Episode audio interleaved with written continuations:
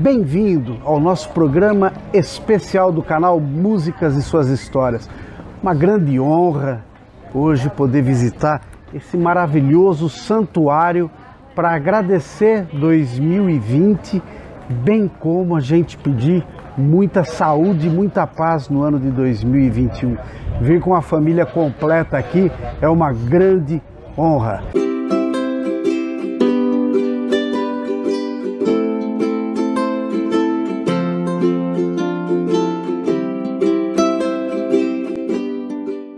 E hoje nós vamos falar sobre a música Ave Maria. A letra dela é de Charles Gounod e a música é de Johann Sebastian Bach. Com o passar dos anos, ela foi traduzida para vários idiomas. A Ave Maria, que vamos cantar logo mais, sua letra foi escrita no ano de 1859 pelo compositor francês Charles Gounod. A melodia usa como base a harmonia e a textura do prelúdio número 1 um em Dó maior do livro 1 um de O Cravo Bem Temperado, composta por Bach, cerca de 137 anos antes, ou seja, por volta do ano de 1722. Gounod uniu o texto de Ave Maria a esta melodia e dedicou à sua namorada. Uma curiosidade, Bach é um dos principais compositores protestantes da história. Portanto, a música é uma parceria entre um protestante e um católico.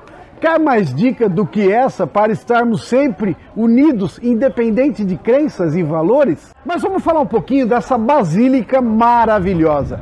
Era ano de 1717, mês de outubro, neste município de Guaratinguetá, o conde de Assumar e governante da capitania de São Paulo e Minas de Ouro, chamado Pedro Miguel de Almeida, Portugal e Vasconcelos, estava de passagem. O povo de Guaratinguetá decidiu fazer uma festa em sua homenagem.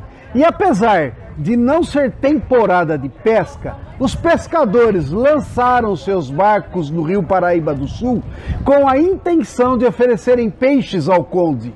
Os pescadores Domingos Garcia, João Alves e Felipe Pedroso rezaram para a Virgem Maria e pediram a ajuda de Deus quando João Alves jogou sua rede novamente, apanhou o corpo de uma imagem de Virgem Maria, sem a cabeça. Ao lançar a rede novamente, apanhou a cabeça da imagem. A partir daquele momento, apanharam tantos peixes que ameaçava afundar o barco. A imagem ficou com o pescador Felipe Pedroso e a devoção do povo da região foi crescendo com relatos de milagres. Por volta de 1734, o vigário de Guaratinguetá construiu uma capela no alto do Morro dos Coqueiros e em 1745 iniciou a visitação pública. Em abril de 1822, o príncipe regente do Brasil, Dom Pedro I, e sua comitiva visitaram a capela e conheceram a imagem de Nossa Senhora Aparecida. Em 1834, foi iniciada a construção de uma igreja maior, a atual Basílica Velha, e ela foi inaugurada em 1888. O brasileiro possui tanta fé que tornou Nossa Senhora Aparecida a padroeira do Brasil e que a ela rendeu esse segundo maior santuário católico do mundo e o quarto mais visitado.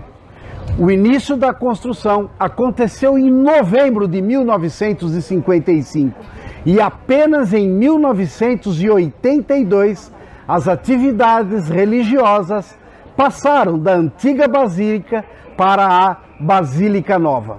Essa Basílica Nova possui 72 mil metros quadrados.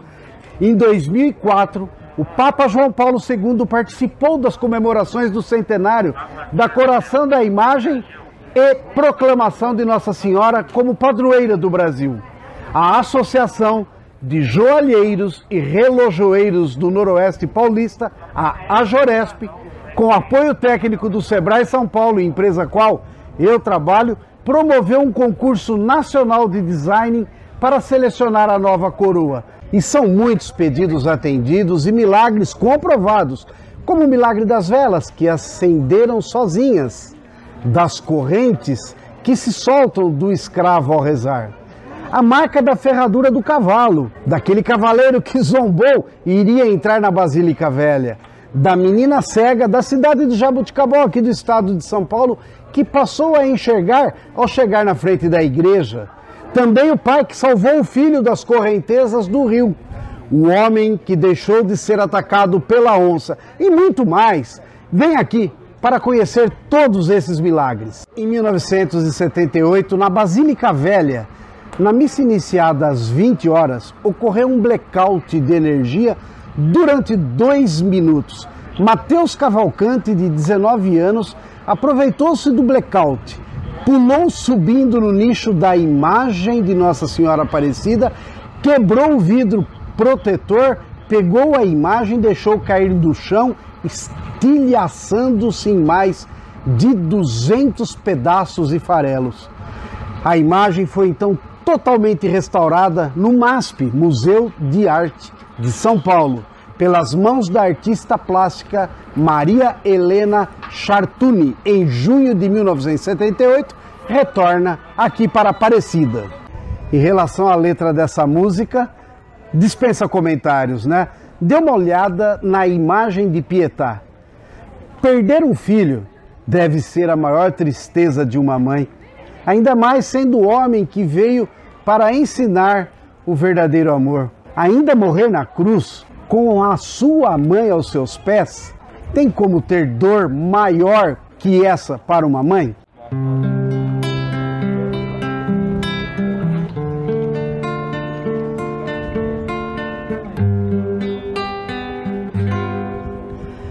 Ave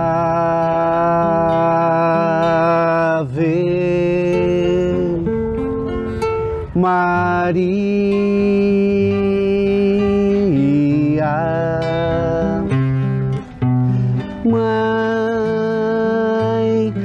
abençoada, Virgem Imaculada.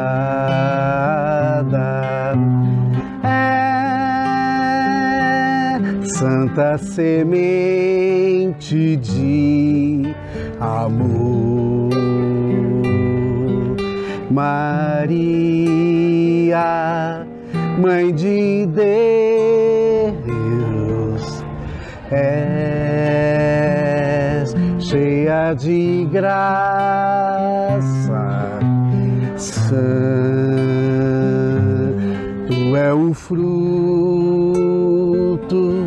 do teu ventre, Jesus. Ave Maria,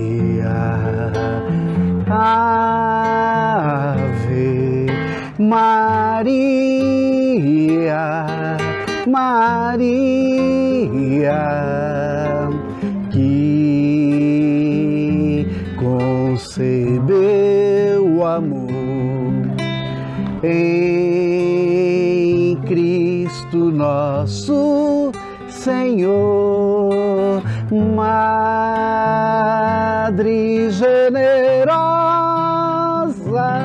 rogai por nós. Os pecadores, Mãe querida, amém.